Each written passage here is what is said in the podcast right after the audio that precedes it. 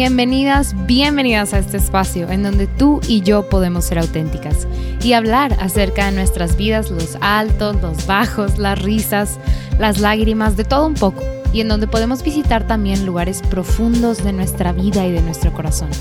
Siéntete en confianza y en total libertad. Ponte cómoda, te acompaño en este momento en lo que sea que estés haciendo. Espero esto pueda inspirarte a ti que estás en este camino con Cristo. Soy Beatriz y en este podcast quiero acercarme a ti, que sepas que podemos ser amigas. Este espacio es una colaboración con Lumen Media. Te invito a ver todo nuestro contenido en Facebook, YouTube, Instagram. Estoy segura que te va a encantar. Nuestro objetivo es crear contenido de calidad que ponga en alto el nombre de Cristo y llevarlo a todos lados.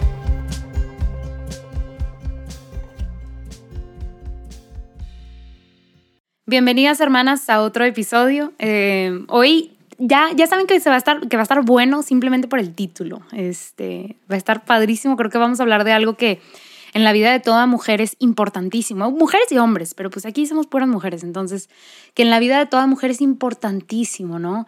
Y hablar también de este tabú escabroso de ¿qué pasa si no me caso? ¿Qué pasa? ¿Y cuánto tiempo tengo, no? Y esta carrera contra el tiempo que a veces tenemos en nuestra cabeza. Pero bueno, hoy tengo a dos, no a una, a dos mujeres de Dios increíbles, eh, dos mujeres apasionadas por el Señor, con un celo increíble por el Señor.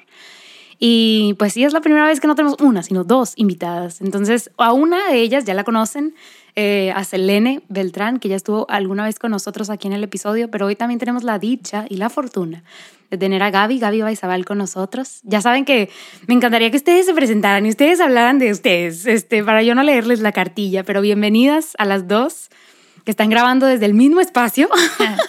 Entonces, bienvenidas, Selene y Gaby.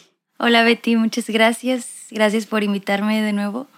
Y pues sí, ya digo, ya había estado una vez, no sé qué tanto me presenté, pero bueno, voy a decir así general. Eh, tengo 27 años, soy de Mexicali, pero actualmente vivo en Monterrey. Soy arquitecta de profesión y trabajo para una empresa que hace diseño de interiores. Y también hago diseño gráfico y hago diseño gráfico ahorita para una, una red de podcast. ah, pues aquí Juan Diego Suéltalo. Ah, sí. Y este, y pues sí, eh, vivo con otras cuatro mujeres y ha sido una bendición. Ya más adelante en el, en el episodio probablemente vamos a hablar de esto. ¿Y qué más? Pues este, soy católica y pertenezco a la comunidad GESET. y creo que eso es por ahorita. Súper bien, gracias Elene. Adelante Gaby. ¿Qué tal? Muchas gracias también por la invitación aquí y compartir como un poquito.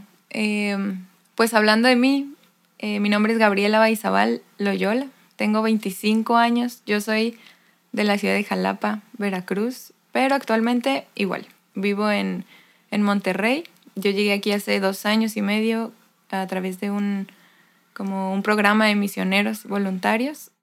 Y bueno, ya terminando ese año de misiones, me quedé aquí ya trabajando. Yo soy licenciada en educación especial y actualmente trabajo ahí con dos, con dos pequeños, dando atención eh, pues particular, ¿verdad? Eh, vivo igual en esta casa con con consagradas y algunas hermanas en discernimiento. Está terminando ya mi tiempo aquí, pero ya aprovecharé este último mes que me queda. Spoiler. Para molestar a Selene. Sí. Para molestar a Selene y a las demás. Sí, pues Selene habla rapidito porque es del norte, habla golpeadito como yo. Y Gaby habla despacito y con mucha cortesía porque ya no es del norte, es de más abajo. Más Pero aquí nos vamos a entender, ya sé. Pero aquí solicitaron visa para vivir en Monterrey, entonces, ni modo. Pues yo creo que, o sea, lo platiqué con, con las dos de manera como individual, pero pero sí, o sea, cuando les, inclusive cuando les planteaba el, el, como el tema del episodio, se me hace algo bien chistoso, o sea, que yo creo que todas llegamos a pensar alguna vez, o sea, claramente fuimos madurando y creciendo y verdad, y haciéndonos más viejas y sabias. Sabias, sabias. Pero sabias, sabias. Pero en algún momento, no sé si les llegó a pasar, o sea, en, en su adolescencia o cuando fueron creciendo, que pensaron, o sea, dentro de este marco de pensamiento de, o sea, qué miedo ser consagrada, o sea, no sé, como, no sé si, o sea, si fue su experiencia, pero yo sí me acuerdo de, o sea, yo me tengo que casar algún día, porque si no, ¿qué va a pasar? O sea, como, la, como si la única ruta o opción de tu vida fuese casarte, ¿no? Y ni siquiera eso, que alguien te conquistara y que, que fueras la esposa de alguien, no sé, como que tal vez en esta visión tal vez un poco machista ah, eh, y como cerrada, tradicional, tradicional, tradicional, conservadora. Este, pero no sé si alguna vez esta fue su experiencia, como de que pensar que casarse era la única opción. ¿Qué dicen? Creo que para mí sí, pero no tanto como, como un hecho de que iba a suceder, pero sí como la única opción, porque creo que nunca tuve realmente ni, ni de mis papás ni un conocido, ni nadie que me presentara eh, la, o, sea, que también... Otra cara. La otra opción, por así decirlo. Digo, sí, desde chiquita iba a la iglesia y todo, pero a diferencia creo de otras personas, por ejemplo, en la parroquia que yo iba, pues nunca me tocó ver a una monjita o algo así, mucho menos interactuar con una. Eh, fue ya más grande, pues. Y también mis, modelos de vida consagrada o de personas que no se casaban por Dios, pues estaban como, no sé, como que para mí solo era ser monja en un claustro y... O, o casarte o no casarte, pues, pero eh, como que a eso se limitaba mi, mi conocimiento de, de esta otra opción.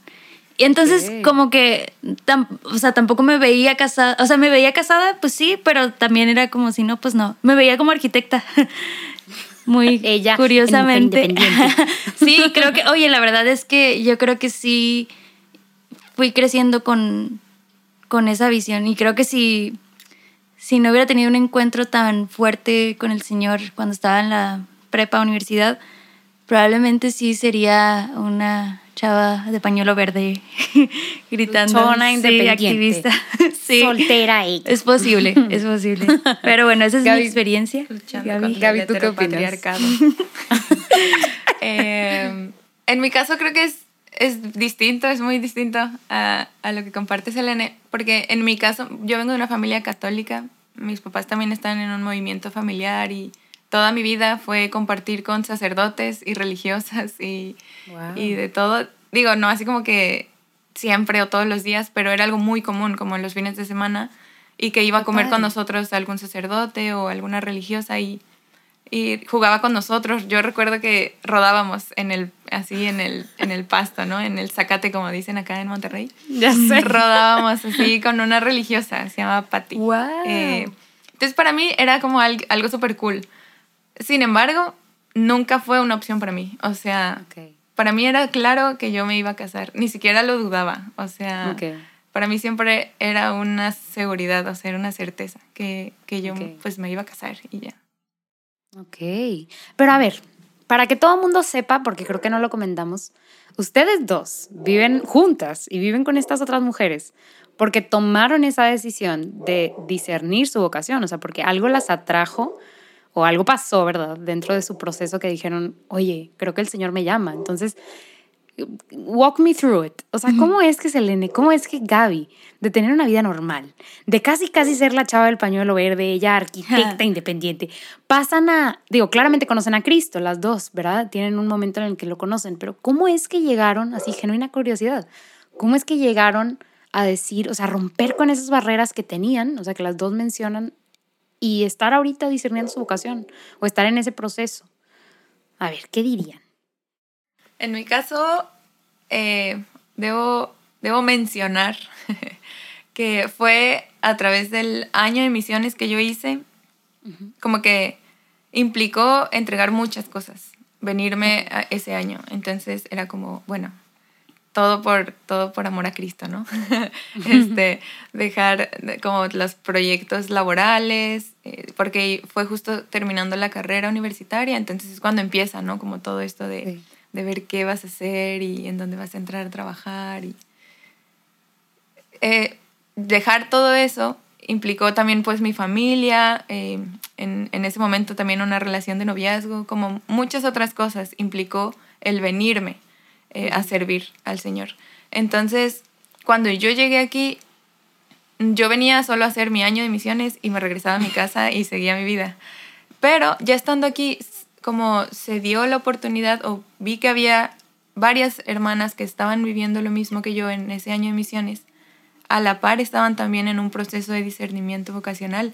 Entonces ahí fue donde yo dije, ok, como si este tiempo yo decidí dejar todo, de verdad, todo por el Señor, esto nunca lo he preguntado, o sea, ni siquiera se lo he preguntado, entonces, pues como hagámoslo, ¿no? O sea, como, pues si ya entregué todo, esto, esto no, esto no, no entraba en el, en el todo que yo tenía en mi mente, entonces fue como un extra eh, que lo hacía un poco más cerca del todo. Entonces, así es como yo decidí y eso fue pues hace dos años que inicié el proceso. Eh, sí hubo un momento en donde yo ya veía mi vida como consagrada al resto de mi vida. en donde era, era, y era padre, o sea, tú en ese punto decías, esto o sea, suena chido. Sí, claro, yo experimenté como el llamado del Señor a esto en, de alguna manera. Entonces para mí era como, wow, o sea, está padrísimo y en muchas cuestiones incluso como, no solo espirituales y de dar tu vida por el reino de los cielos y toda esta parte, sino también en las cuestiones prácticas para mí era demasiado atractivo y me, me gustaba muchísimo. Eh, sin embargo, aquí, spoiler, eh, ya yo ahorita estoy, actualmente, ya, ya cerré mi proceso de discernimiento hace aproximadamente un mes. Entonces, por eso les decía que ya me voy de esta casa pronto. Entonces, quiero aprovechar. No. Me voy para no volver. Sí, porque ya fue como, como muy claro ya la voz del Señor mostrándome, pues, mi llamado, ¿no? Mi vocación en esta parte del estado de vida. Entonces, que pues sí, es el matrimonio. No hay ese, ese extra que ya vamos a hablar más adelante, pero pero sí, así es como yo inicié esto y bueno, ahora terminándolo, toda una bendición, pero ya más adelante hablaremos más. Y a ver, Selene, ¿tú qué dirías? O sea, ¿crees que empezaste esto porque no había ningún hombre que me volteara a ver? O sea, como que tú qué dirías? O sea, ¿por qué empezó todo esto? ¿Porque era la única opción o porque era la última opción? No, bueno, yo creo que como, como te mencionaba al principio, yo, yo nunca tuve como que nunca nadie me presentó esta opción y, a lo mejor conocía, pero no de una forma viable o atractiva tampoco. Sí, sí, sí. Y tampoco yo tenía, o sea, no mostraba un interés por conocer más. Pero hubo un momento cuando yo todavía estaba estudiando la carrera que conocí a Brenda Castillo. Le voy a decir que escuche el episodio porque la menciona. Eh, ella fue a dar un retiro allá en Mexicali, en la comunidad donde yo estaba. Y entonces como que primero nos habló de la vocación, no tanto de la vida consagrada, sino qué es la vocación. Cosa que yo en mi tiempo de grupos parroquiales, catecismo, con mi familia, realmente nunca había tocado ese tema. Eh, primero fue eso.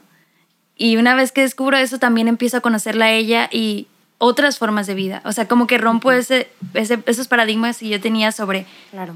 una persona que se consagra, ¿no? Y para mí, la verdad, eh, ahí decidí empezar como un proceso de discernimiento muy, muy inicial, o sea, muy, muy de autoconocimiento más que de, de ver si la vida consagrada era para mí. Y en ese proceso también pude como reflexionar mucho en, en anhelos tal vez que mm. podía identificar que eran puros, no anhelos que se van creando como conforme vas creciendo, sino anhelos que a lo mejor yo me acordaba que desde pequeña tenía o que habían movido muy fuerte.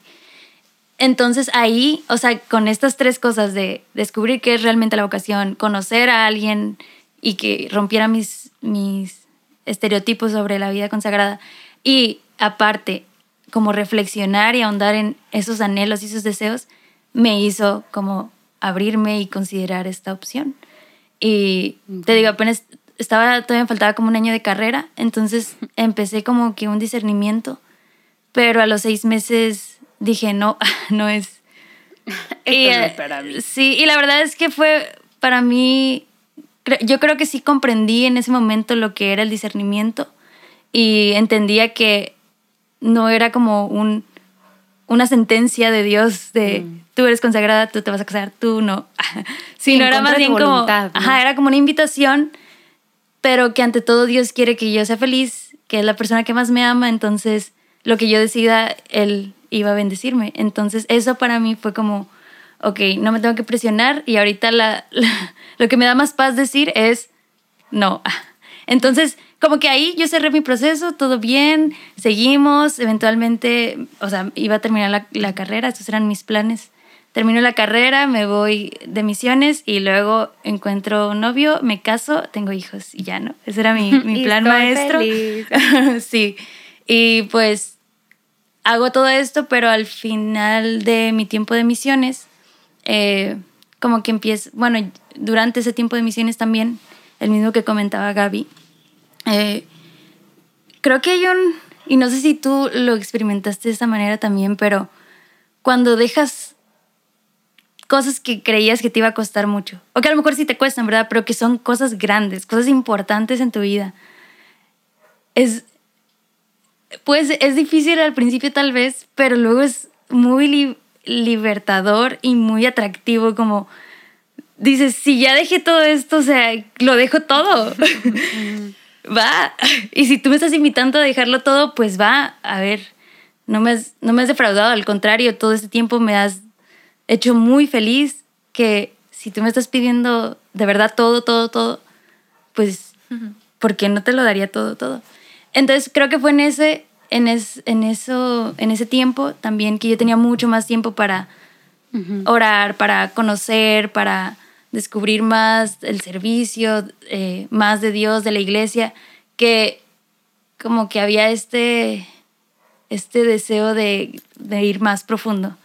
Y así eso fue como por un año y medio para que yo ya tomara una decisión de volver a discernir y ahorita estoy en eso. Traté de resumirlo lo más posible, pero más o menos así ha sido para mí eh, el tomar la decisión de, de abrirme al discernimiento vocacional. Ok. Y es que ninguna de las dos, aquí yo las estoy viendo, ninguna de las dos es como, es fea, por eso está. O sea, no, como que siento que hay varias ideas de las que ya hemos mencionado tantito que son como este estereotipo feo, como surrounding el, el discernimiento, la vocación, la vida consagrada, que es como, ay, de seguro está ahí porque pues nadie la quiso, o de seguro está ahí porque pues está en contra, en contra de su voluntad, la, ven- la vendió su familia. O sea, como que sí, vemos esto como feo, como la última opción y ya sé. y no es cierto. O sea, es- estas son, o sea, esta es algo que hacemos como con nuestra vida y nuestra libertad, ¿no? Pero estaría padre platicar de estas dos palabras que, que las dos mencionaron, que fue la vocación y el discernimiento, porque siento que si nos están escuchando es como, ah, empecé mi discernimiento, cerré mi discernimiento, ¿qué es eso? O sea, como que cómo se come, ¿no? Eh, porque siento que sí, son palabras que escuchaste decir al sacerdote alguna vez, decir a una religiosa alguna vez, que estamos diciendo nosotros inclusive ahorita, pero creo que el, el- el significado de esa palabra está tiñado con estos estereotipos, ¿no? Y con estos pequeños paradigmas. Entonces estaría padre hablar primero de qué es la vocación. Creo que es más como que fundamental, ¿no? Entonces, eh, por ejemplo, Gaby, si tú fueras a darme como una definición así top of mind, como lo que, lo que tú crees que es la vocación, ¿qué me dirías? Llamado.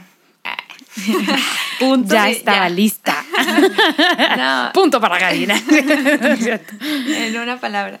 Sí, yo creo que es eso, o sea, es una llamada que Dios te hace y como decía Selene, no es, no es una sentencia, no es como, ok, independientemente de lo que tú quieras, yo Dios te voy a decir que te vas a casar y ya, es, no, no hay otra, ¿no? O que te vas a consagrar y no hay otra. Eh, creo, que, creo que es eso, es una llamada, una invitación del Señor a, a vivir.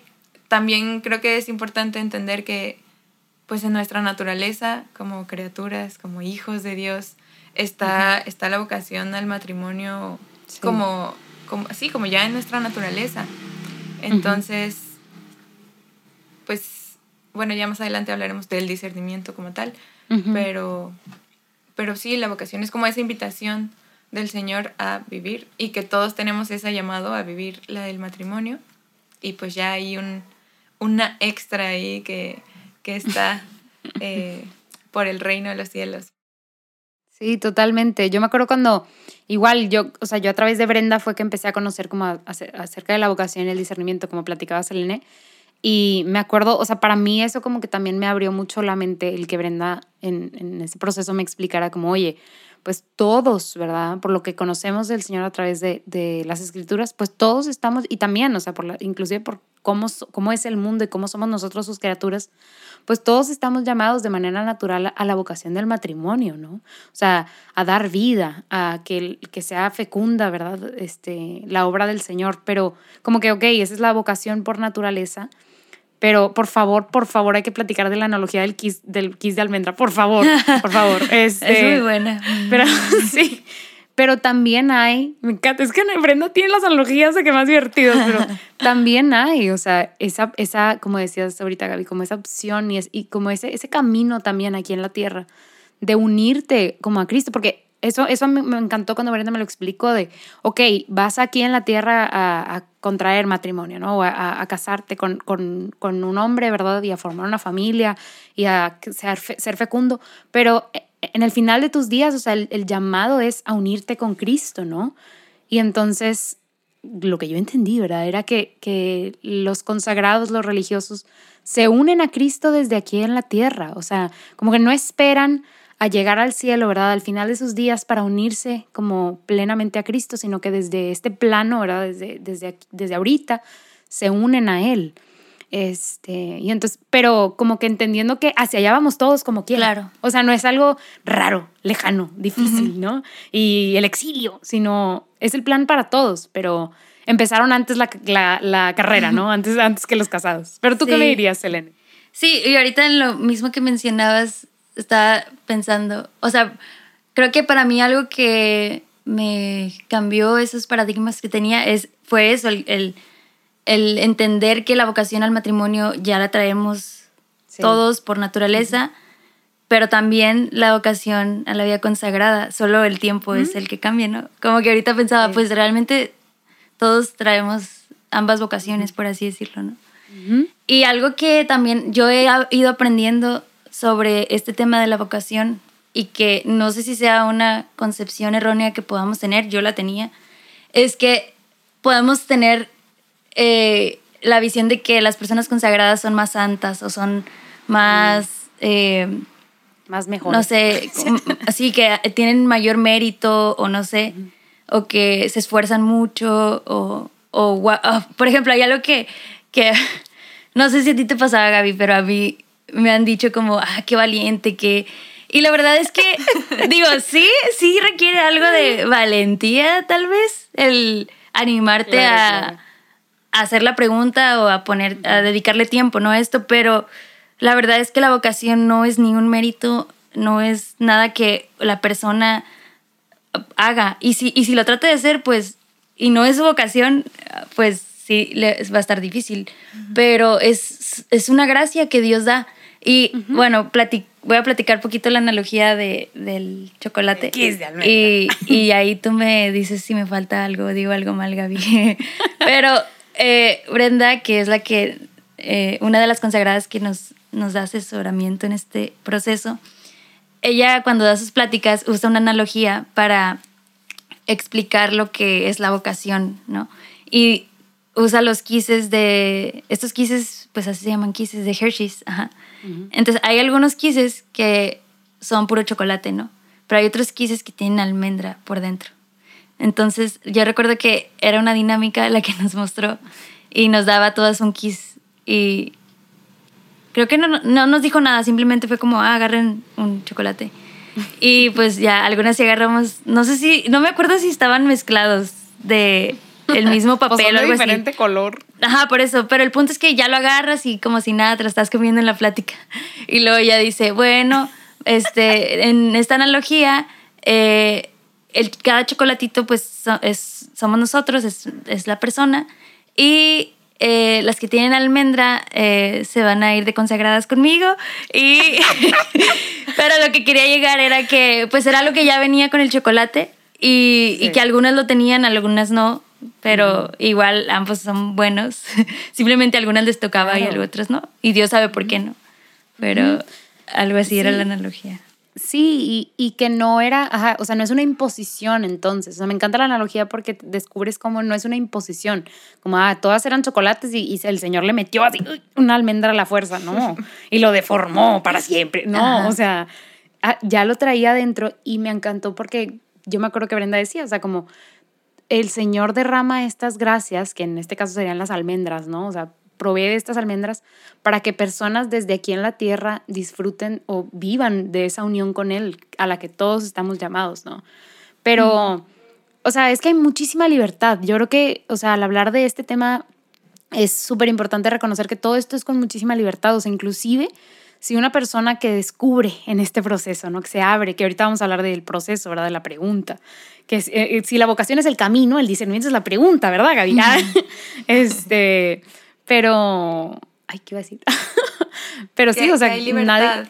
ajá, la libertad está como, es, es, la pincelada que cubre todo esto, o sea, porque tú, si tienes la almendra, inclusive puedes decidir no vivir una vida consagrada aquí en la tierra y eso no significa que vayas a ser infeliz.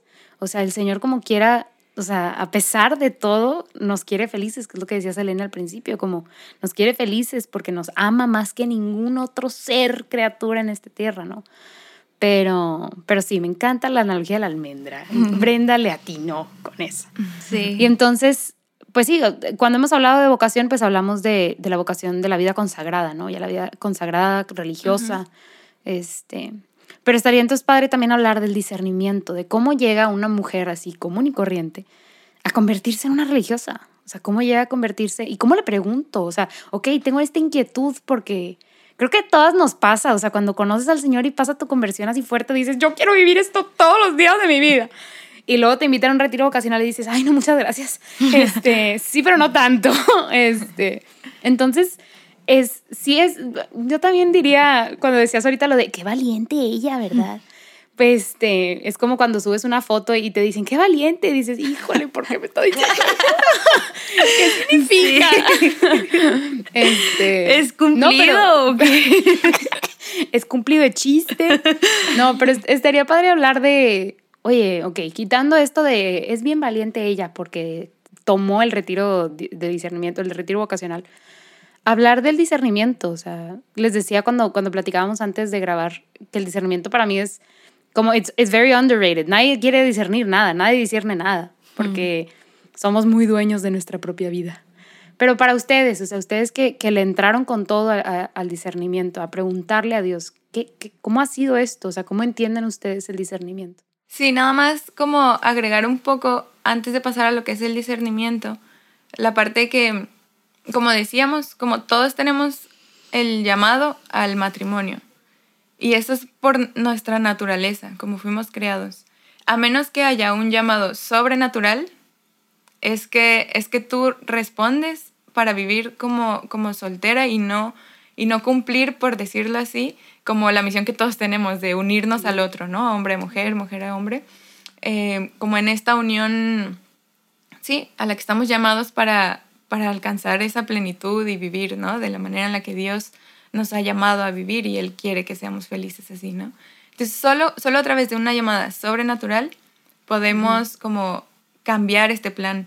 Entonces, algo que también a veces me han preguntado o, o existe la duda, sobre todo en, en, pues sí, en mujeres de nuestra edad, así como ya eh, profesionistas, solteras, Em, incluso universitarias, es como, entonces, o sea, pero si yo solo, o sea, si yo quiero ser soltera, pero simplemente porque no me quiero casar, entonces ahí, ahí es como, ok, creo que ya es, sería como totalmente otro, otro episodio y otro tema, pero es como, como seguramente hay algo que trabajar ahí eh, que no te está permitiendo como responder a este llamado, que es como, sí, como, como humanidad estamos llamados, ¿no? Claro, no, y es que, ah, bueno, totalmente, el Gaby, luego grabamos ese episodio, pero totalmente, o sea, ¿por qué, por qué no abrirse con libertad a, a, nada? O sea, ¿por qué desde el principio decir, es que yo no me quiero casar, muchas gracias? O sea, como que ahí también cabría, si alguna que está escuchando tiene esa duda, ahí le escribe a Gaby. Ah, es cierto. Pero, pero sí, ese es totalmente, o sea, otro, otro punto a tocar. Pero adelante, adelante. De, acerca del discernimiento, ¿qué te gustaría decir? Del discernimiento, pues yo creo que sí la llamaría el discernimiento, porque es como, como decíamos también antes de grabar el podcast, estábamos platicando un poquito de, de esta parte, de esta palabra, y es como, pues en realidad el discernimiento es previo a una decisión, es como ese proceso de, pues sí, discernir Sí, eh, cualquier entre cosa. las, entre pues opciones buenas, malas, incluso entre buenas la mejor y todo esto, eh, antes de tomar una decisión. Y creo que el estado de vida es como la decisión fundamental, ¿no? este, porque pues ya es algo que decides y, y va a ser el resto de tu vida, ya no es como un trabajo, ya no es como cualquier cosa que puedes cansarte en algunos años y, o, o ver algo mejor y, y cambiar, ¿no? Sí, Eh, sí, porque en la mentalidad es importante, en la mentalidad del cristiano, pues el unirse a otra persona o el unirse a Cristo, o sea, ya para toda la vida, es una decisión para toda la vida. O sea, queremos tomar decisiones como para toda la vida, como dices tú, cuando menos la vida aquí en la tierra. Sí, sí, entonces yo creo que el discernimiento es como ese proceso previo a la decisión. En este caso, te digo, no es solo un discernimiento, es el discernimiento, eh, porque sí, será, será para, para toda la vida. Pero, y es todo un proceso también personal, como decía Selene, que en su caso, ese primer proceso que ella vivió tal vez fue más de autoconocimiento. Y, y es parte también del proceso, o sea, realmente implica el conocerte tú y como yo lo veía o lo que, lo que yo experimenté en este proceso es como llegar a verme como con los ojos con los que Dios me vio al crearme, ¿no? O sea, es como lograr ver eso, lograr ver cuando estaba saliendo el chocolate y estaba entrando la almendra antes de que se secara, ¿no? O sea, es como llegar a ver eso es como ya, es escuchar al Señor en, en lo que Él puso ahí, ¿no? Desde que te creó. Claro, claro.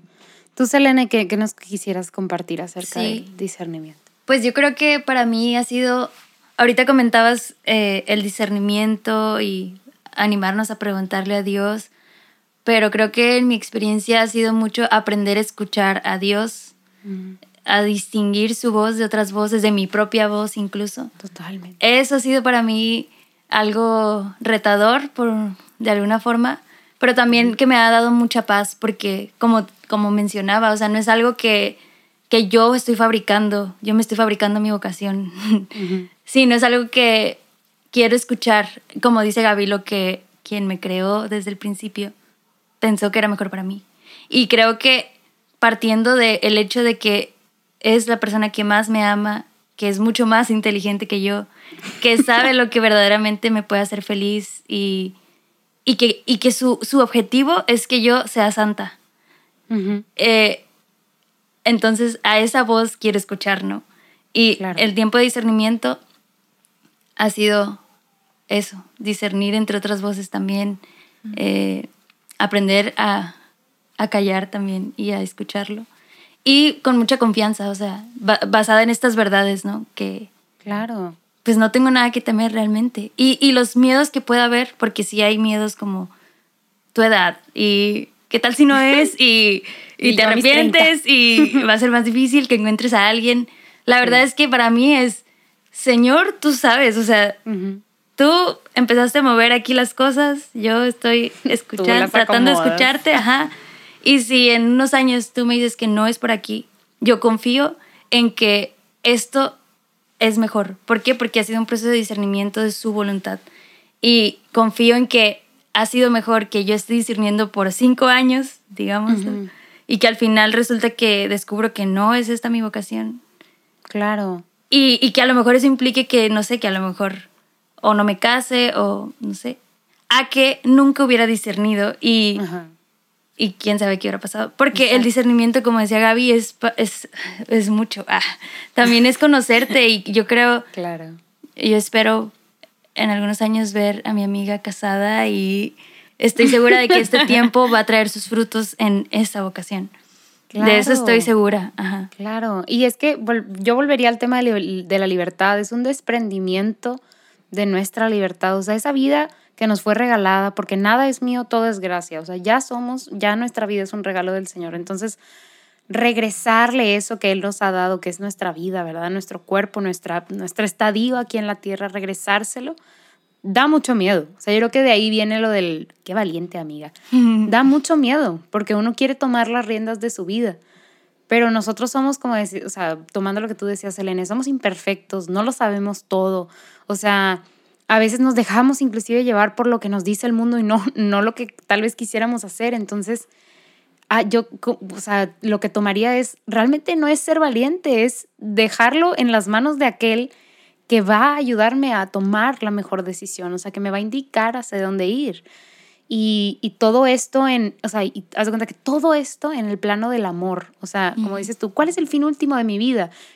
Lo quería poner ahí en el script, pero no lo puse, pero a veces yo pienso como creo que nos tomamos la vida demasiado en serio, como es que si no me caso con el que es y si me caso con el otro y yo creo que no te tomes tu vida tan, o sea, no eres tan importante, tu vida no es tan importante, o sea, tus decisiones, claramente sí, o sea, sí, sí no, esperen, ah, déjenme no, construir la idea. Una locura, por favor. Déjalo ir, no, o sea, sí, ¿verdad? O sea, sí, sí, sí, sí es importante tus decisiones, pero, o sea, vaya, ponlo en las manos del Señor, o sea, yo creo que es peor el querer controlar y entonces el cerrarme a ver si es que el Señor pensó esto para mí, porque no, porque yo quiero esto o sea, el cerrarte, ¿verdad? Por querer controlar, el querer tomar tú las riendas de tu vida, creo que es peor. O sea, peor, peor, porque no somos quien, o sea, no, no lo conocemos todo. O sea, ¿por qué no preguntarle a aquel que creó todo, que me ama más allá de lo que yo puedo imaginar, ¿no?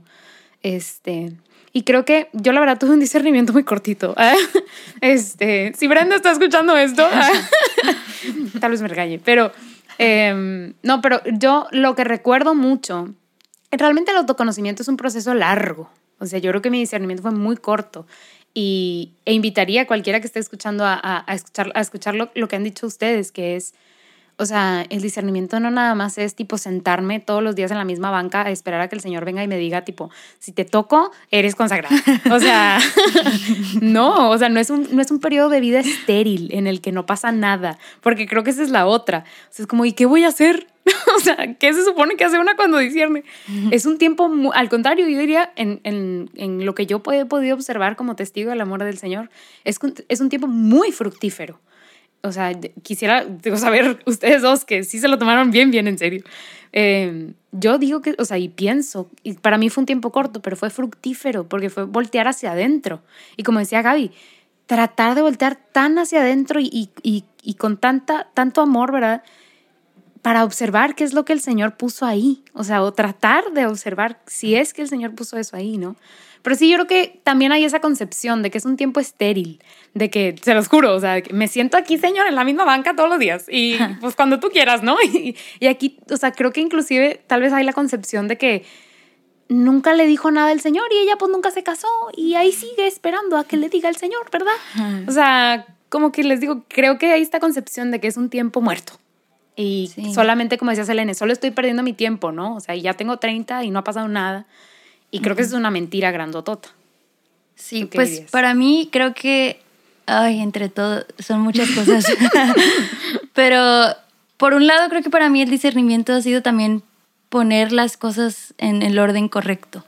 Porque, como decías, nos tomamos a veces la vida muy en serio, pero creo que más bien es no, no le damos la seriedad a lo que merece la seriedad, que es la vida eterna. Y, y ya luego lo demás viene.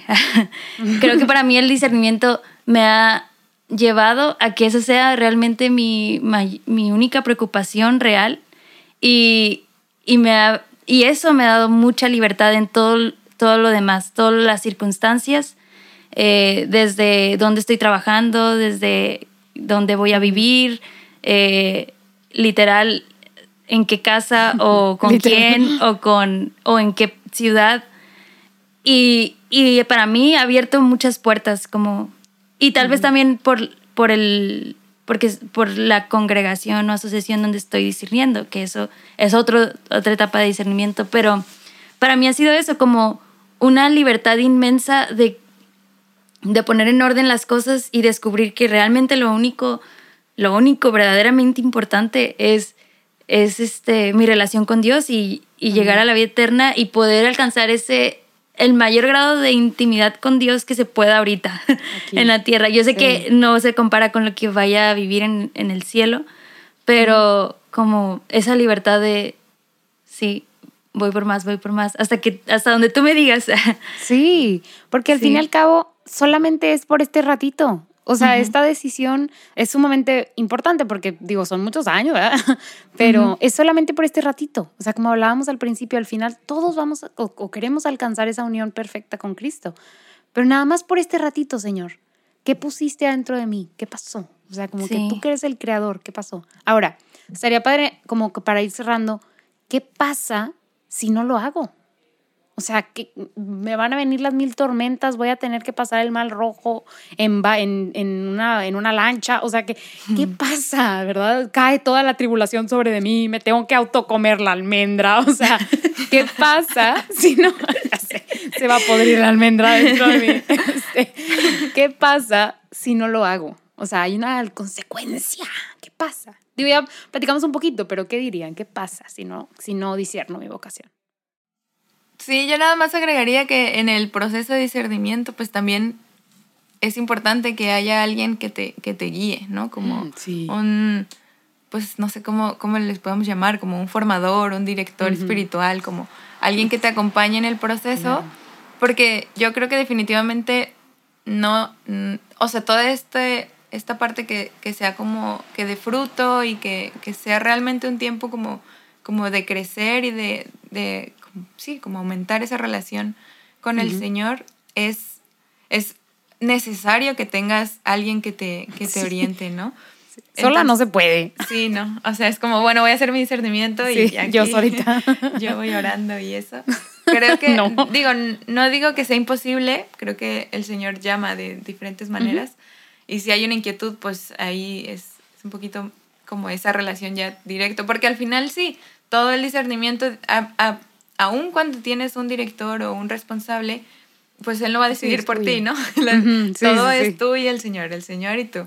Eh, pero definitivamente sí te ayuda muchísimo y te da muchísima guía y todo esto, el, el, que haya alguien ahí orientándote. Entonces, pues también. Totalmente. Está. Totalmente. Este apoyo. Y hablando de las consecuencias, ¿qué nos dirías tú? Yo, ¿Se va a podrir la almendra? No, claro que no. El Señor ahí va a hacer algo bueno también. Definitivamente, el haber vivido el proceso para mí es como promover, o sea, promover que todos vivan este proceso. Eh, obviamente es invitar muchísimo más a, quienes tienen la inquietud, o sea, cuando sí hay una inquietud vocacional y no se animan por temor o así, es como, no, hombre, hazlo. Y, yo creo que como una consecuencia sería simple, el simple hecho de decir, ¿y si hubiera? O sea, porque hubo la inquietud. Cuando nunca hubo la inquietud, yo creo que ahí pues tal vez puedes pasar tu vida y y nunca preguntártelo, ¿no? Pero, pero definitivamente, por, ejemplo, en mi caso, que yo hice como, o tomé, tomé esta decisión en ese tiempo que yo digo que es un tiempo de gracia eh, para, para iniciar este discernimiento y vivirlo en estos dos años. Y ahorita estar cerrando, definitivamente el proceso lo que me llevó a darle un valor al matrimonio, o sea, darle un sentido, un propósito, es, muchísimo mayor al que yo tenía antes de hacer el discernimiento. Claro. Entonces, pues creo que es, es eso, te puedes quedar tal vez corto en, en esa visión del matrimonio, que, digo que es lo, lo que en la mayoría vamos, ¿no? O sea, cuando no haces el discernimiento, pues casi es que, pues, que te vas a casar, ¿no? Entonces, creo que, es, creo que es eso, como te puedes quedar muy limitado también en la visión o en el valor y el propósito de lo que es el matrimonio. Eh, que cuando haces, tienes un tiempo de escuchar al Señor en estar en tu vocación, en ese llamado que tienes, es, pues sí, hay, hay esa gracia para, para ver más allá, ¿no? Totalmente. Yo rápido diría que no pasa nada, o sea, si no lo disiernes, como dices tú, hay gente que nunca tuvo ni siquiera la inquietud, entonces pues nunca va a sentir esa cosquillita tal vez de qué hubiera pasado. Pero pero yo creo, yo les digo, yo tuve un discernimiento muy corto, pero lo que puedo, lo que puedo o sea, llegar a, percibir de ese, de ese tiempo y en la vida de, de mis hermanas que lo han hecho, o sea, un discernimiento más formal, es aprendes, y es algo que dijo Selene, aprendes a escuchar la voz del Señor y a diferenciarla de la tuya, ¿no? Eso, eso, eso es algo que yo creo que es muy valioso y aparte yo creo que es el entrenamiento perfecto para el resto de tu vida, para aprender a decir, en esta decisión que es muy grande y en las pequeñas, Señor, ¿qué quieres tú? que, o sea, ayúdame a decidir, como que creo que es un entrenamiento perfecto de la voluntad, de, de restar mi voluntad y escuchar al Señor. O sea, creo que el discernimiento vocacional, como es el discernimiento, como decías tú, Gaby, o sea, como es tan importante, nos ayuda a llevar, e, o sea, ese, arrebato de, tu voluntad que tuviste que tener para abrirte a discernir, o sea, que fue grande, te ayuda a que en las cosas pequeñas sea más sencillo abrirle las puertas al Señor. O sea, en, o sea, no sé, ya después, ¿verdad? o sea, cosas que, que son importantes también, no sé, planificar tu familia, cuántos hijos voy a tener, o sea, con quién me voy a casar, entonces, o cualquier cosa, dónde voy a vivir, o sea, voy a trabajar o no voy a trabajar como mamá. Todo ese tipo de decisiones que, ok, ya no son como la decisión, pero siguen siendo decisiones importantes. Yo creo que el, el haberte abierto, sí estoy conjugando bien, creo que sí. el haberte abierto a este proceso hace, o sea, te entrena para, para que tu voluntad sea, o sea, se, doblegue más rápido o, o, mejor. Yo creo que también, la verdad, yo sí consideraría algo, algo muy, muy bueno de hacer para todas las mujeres, bueno, para todas las personas, en sí el discernimiento vocacional, no el discernimiento a la vida consagrada sino esa primera etapa del discernimiento vocacional, especialmente ahorita, creo que hay muchas distorsiones sobre el matrimonio, sobre, o sea, sí sobre la vida consagrada tal vez, pero sobre el matrimonio y creo que también este tiempo te ayuda a, sí. pues a entender realmente el propósito e incluso a, a no verlo, porque podemos llegar a verlo también como una imposición, el que me tengo que casar o porque siempre me están diciendo. Porque Dios lo pensó así, porque Él sabe que el hombre es feliz en la entrega total de su ser a otro, ya sea a, Él mismo, ¿no? A Dios o, o a otra, otra persona. y el matrimonio es, ajá, el matrimonio es, es, es un, es como una, ¿cómo, ¿cuál es la, la dádiva perfecta. ¿ah? Pues, o sea, es como un un muy buen ejemplo de lo que vamos a vivir en unión total con Dios. Y así lo diseñó Él. Y entonces no es una imposición, es como, hijo, yo sé lo que es mejor para ti. Te aconsejo que... Está más cañón casarse que vivir de consagrado, yo diría. ¿ah? El matrimonio es difícil porque sí, o sea, cuando empiezas a como a, rascar la teología del cuerpo y a entender un poquito más acerca de la unión hombre-mujer, dices, Santa Madre de Dios, todos los días de mi vida, toda mi vida. O sea, el, el, yo creo que es perfecto lo que dice Selene. Ni siquiera entendemos el matrimonio, entonces, ufas. O sea, a veces dices, me quiero casar y ni sabes qué es casarte. O sea, ni sabemos qué es el sacramento del matrimonio. y, y también, o sea, más que consecuencias de no hacerlo, y aquí quiero hablar de cualquier cosa que te invite el Señor a hacer. Eh, no es tanto el castigo, sino es te pierdes de mucha riqueza, mucha más riqueza de la que pudieras tener. Dios siempre te va a bendecir, su gracia siempre se va a estar derramando, pero a veces nuestra capacidad de recibir esa gracia, o nuestro vasito está muy chiquito y entonces más bien nos perdemos de más riqueza que podemos tener. Creo que así, así respondería esa pregunta. Creo que hay muchísimas, muchísimas cosas, como muchas aristas que tiene este tema que podríamos tocar. O sea, es muy grande. Una nueva temporada. Y lo podemos hacer. Ah, ya sé, esta es la primera temporada del episodio. Eh, lo podemos seguir haciendo. Yo creo que, es más, si, si están escuchando esto y tienen dudas, o sea, escríbanos a Lumen Media, escríbanos a, a, a Selene, a Gaby, a mí, o sea, adelante. Este, puedo dejar sus handles en, en las show notes. Eh, pero sería muy padre, o sea, inclusive si nos hacen las preguntas, pues contestarlas, tal vez en un live, en Lumen o algo así, pero... Sí. O sea, sí, este tema es grande. Pero bueno, si fuéramos a cerrar con una recomendación, una invitación, ¿qué dirían ustedes? O sea, primero una, luego la otra, o sea, para, para, si alguien tiene la cosquilla, si alguien dice, maybe me interesa, ¿qué dirían ustedes? ¿Qué les dirían? Es suyo el foro. Qué valientes. Qué valientes. Para alguien que tal vez tenga la espinita. Sí, tal vez. Ok. O sea, yo creo que definitivamente es como. Anímate, o sea, da el paso. Eh, do it. Creo que. Just como do it. Sí, como en muchas cosas que Dios. Ya lo decía Selene, como si Dios te pide algo, es porque hay algo mejor. Entonces, como... Sí. Eh, y nosotros no lo podemos ver porque nuestra visión es limitada, nuestra inteligencia, nuestra lógica, todo es limitado y, y Dios es Dios. Entonces, es como, si, si tú realmente estás experimentando como que es de Dios, pues como no hay nada que perder, ¿no? O sea, y, hay, y hay muchísimo que ganar. Entonces, es como no ver solo el no. Eh, justo hace poquito en una, en una misa, el sacerdote, como mencionaba eso, como a veces como cristianos, y él como sacerdote, cuando él entró al seminario, dice, todo el mundo me decía, oye, tú ahí en el seminario no puedes este, ir a fiestas, ¿verdad? Oye, y tú no puedes tener novia, ¿verdad? Oye, todo y tú no, todo lo que él no podía. Y entonces él dice, yo hasta que un día me, des o sea, me harté de que siempre me preguntaran y les dije, oye, ¿por qué no me preguntas lo que sí, no? O sea, yo sí puedo hacer esto, sí puedo ir a, no sé, de misiones, yo sí puedo ir. Ah, Entonces, yo sigo al Señor todos los días, la Entonces es como, pues lo mismo, o sea, pensar en todos estos procesos, dejar de pensar en, en, todo lo que no puedes hacer o todo, todo lo que te limita, sino ver, ver todo lo que sí. ¿no?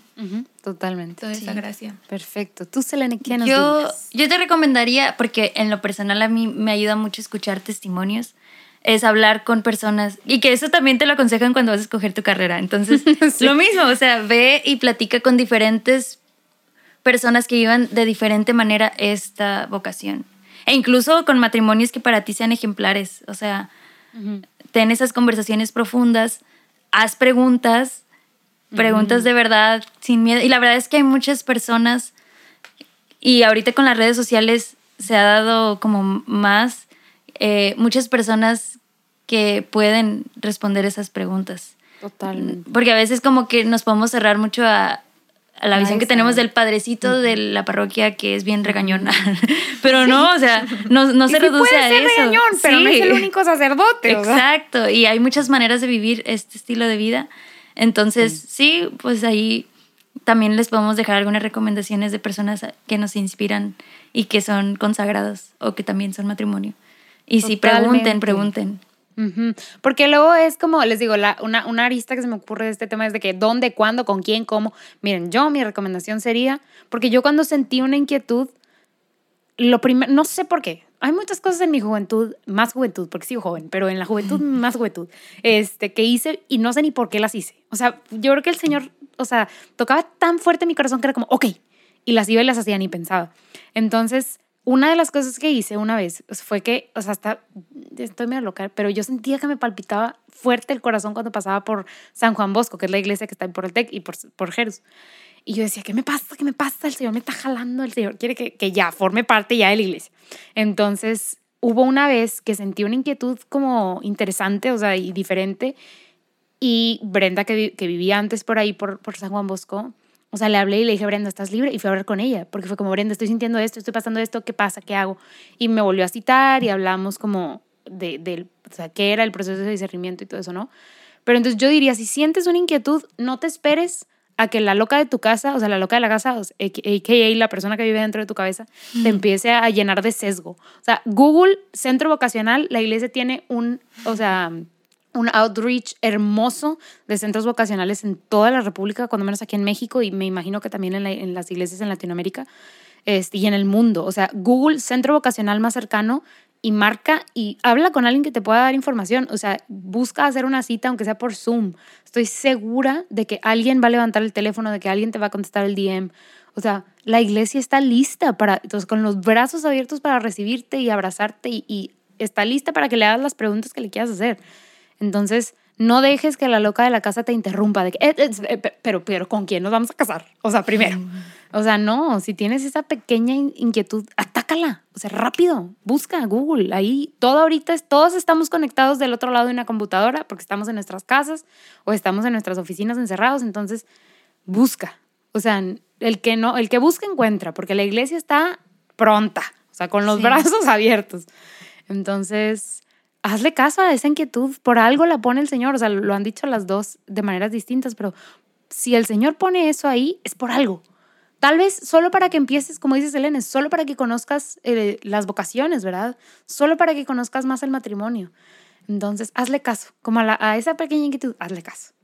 Pero bueno, para ir cerrando el día de hoy, este tema tan intenso y extenso, me encantaría preguntarles, Elena, tú ya conoces un poquito esta dinámica, pero quiero incluirlas a las dos en esta dinámica este, final del podcast de la persona o la cosa de la semana. Ya les di chance de pensar.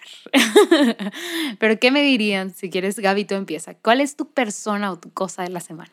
Mi cosa de la semana es Elena. Ah, soy persona. Para empezar, soy una persona. No es cierto. Omar, borra eso. Ya sé. Este, Curso de la no, no teología es del cuerpo, ¿eh? Ah. No es cierto, no es cierto. Persona, la verdad yo sí estaba pensando y el, el sábado, el sábado, no, el domingo fuimos a correr en la mañana y de verdad creo que nunca había valorado tanto, pero mm, tenía mucho tiempo que yo no corría para esto, me estoy preparando para una carrera según, claro que no he corrido nada y ese día era el fin de semana previo a la carrera. Entonces fuimos a correr, corrí una distancia la cual yo no había corrido en más de un año. Wow. y estaba súper cansada. Y uh, fuimos con una familia, con un matrimonio y sus hijos. Y el papá, o sea, el, el esposo ahí y la familia en general, nos invitaron a comer taquitos y a tomar Oh. agua y así. Y obviamente eso para mí fue un acto de amor muy grande y que valoré muchísimo en ese momento, entonces creo que ese- ellos fueron, esa familia fue Mi, mi, eh, mi personas. personas de esta semana que como fue fue ese detalle que obviamente no era era innecesario pero Claro. pero fue fue una muestra ahí del señor y va directo al corazón porque eran taquitos Claro. ¡Qué padre! Gracias, Gaby. Selene, platícanos, ¿cuál es tu cosa, persona de la semana? Ok, Es tu momento pues, de vengarte. Ay, No, no, Selena va a ser algo más profundo estoy entre dos personas, pero... ok, ok. Pueden ser las dos, está bien. ok, son dos compañeros de trabajo. Un, una de ellas es una, una compañera que se llama Gris. Le voy a decir que escuche este podcast. a ver si lo escucha. A ver si llega al final A ver si llega al final, me sé, voy a dar cuenta. Dile, llégate al final. Sí, y ella creo que aquí en la casa cuando les platico de mi trabajo siempre les digo, y es como, es como la, la chispa de, el alma del, del, del ambiente de trabajo. Y la verdad es que de repente se- ella se encarga de re- recursos humanos y en ella puedo ver mu- muy reflejado como el genio femenino o la, pues sí, esa aportación como mujer que hace y que hace que todos nos sintamos muy a gusto y que si está tenso el ambiente luego se ponga padre. Pero especialmente esta semana eh, le he estado dando raite algunos días y en una de nuestras conversaciones hoy nos estaba compartiendo de que hablando sobre este tema de la vocación y de su noviazgo y no sé qué, y decía que ella antes de andar con su actual novio hizo una novena, que no me acuerdo cuál era, pero el punto es que su oración era, Señor, como dame, yo te pido por un, un José, ah, alguien que sea así como José, y como que con esa fe de, no me voy a Conforme. me voy a conformar con menos. sí, pero con mucha fe también y mucha fe también en, en María, como pidiéndole a María que intercediera, como yo también quiero experimentar ese amor que tú experimentaste de José, algo así. Y yo, no- me, la verdad sí me impactó y, y por eso ella es mi persona de esta semana. Y bueno, la otra persona es un compañero que es un chavito y que él no es muy acercado a Dios, pero ya está casado, tiene una hija y es mucho más chico que todos los que estamos ahí, es el más pequeño. Órale. Y es una persona súper noble, súper servicial, súper trabajadora. Y ahorita con su, esta semana su esposa se puso mal y pues obviamente nos compartió, hacemos oración en el trabajo porque es una empresa consagrada. Y el otro día en, en el, en la comida nos compartía que se le hacía un poco injusto de su parte querer acercarse a Dios ahorita porque está pasando por eso. La verdad me dio muchísima ternura, pero me encantó como la vulnerabilidad que, que se animó a expresarnos y que ahí todas era como, ay, ¿qué le decimos? Como que no se preocupe porque Dios, o sea, a él lo que menos le importa es, es que se acerque por eso, sino, claro, y ya, ahí solo, creo que también el Espíritu Santo me inspiró a decirle como, mira, tú eres papá y tú sabes que haga lo que haga tu hija, Ujú. a- incluso cuando más mal se pueda portar o así, pues tú quieres ayudarla, no te importa qué es lo que hace que te pida ayuda, ¿no? Y no sé, como que ha sido algo muy bonito el poder ir viendo este camino que, no sé, de, de cómo Dios está obrando en él. Y pues para que lo tengan en sus oraciones a él y a su esposa también. Claro, claro que sí, qué padre. Sí. Totalmente, el Señor no le importa y se aprovecha de todo. O sea, si esta es la oportunidad para que venga corriendo, que venga. sí. qué padre.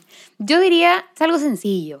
yo diría que hace unos días, no sé si lo notaron, creo que fue el último día de octubre, esas lunas de octubre. Una luna hermosísima. O sea, yo iba caminando, bien raro, pero iba caminando por el estacionamiento de un supermercado porque iba a un Starbucks a comprar café.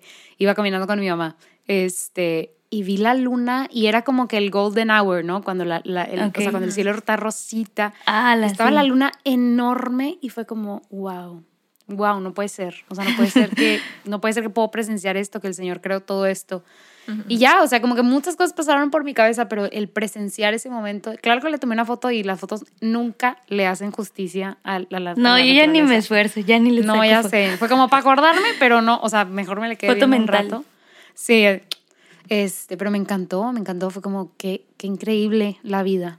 O sea, sí, qué increíble poder presenciar esto, o sea, que, que todo esto exista para, o sea, para nosotros, ¿verdad? O sea, que el Señor haya creado como este mundo tan maravilloso para que pudiéramos disfrutarlo. Entonces me encantó y esa fue mi, totalmente mi cosa de la semana. Literal, no, no escuché la canción de Lunas de Octubre, pero fue como, ok, ya sé por qué poetas le dedicaron, o sea, poemas, vaya, válgame la redundancia, a la luna. O sea, qué increíble luna. Pero sí, esa fue mi cosa de la semana. Pero bueno, Selene, Gaby, muchas gracias a las dos por prestarse a, a esta locura de, de este episodio. Muchísimas gracias, en verdad. Yo creo que si esto puede ayudar a una persona, pues ese ya, se cumplió nuestro cometido. y si no, el Señor nos, pues aquí entre las tres ya, ¿ah? logró su cometido. Y gracias a todas las que están escuchando, si llegaron hasta el final, un aplauso y están en nuestras oraciones, de veras, Ay, porque llegaron hasta el final. Gracias por escucharnos y por compartir hoy con nosotras. Eh, las invito a todas las que están escuchando a compartir este episodio. O creo que es súper importante hacer llegar a Cristo a todos lados y este mensaje a todos lados de que Él nos ama más que todo y más que cualquier cosa en el mundo y quiere que seamos felices. Punto. Felices, felices. Si estás escuchando esto desde Spotify, te invito a darle seguir si estás en cualquier otra plataforma, te invito a dejar un comentario, una reseña. Eso nos ayuda muchísimo a promover este espacio. Gracias por acompañarnos el día de hoy. Te mando un abrazo y voy a estar orando por ti. Encomiendo a Selene y a, y Gaby en, su oración del día de hoy a orar por ustedes también. Y les pido que oren por nosotros, por todos los que estamos detrás de este podcast, para que podamos crear este contenido y, y poner en alto siempre el nombre del Señor. Nos vemos el siguiente miércoles. Pase bien.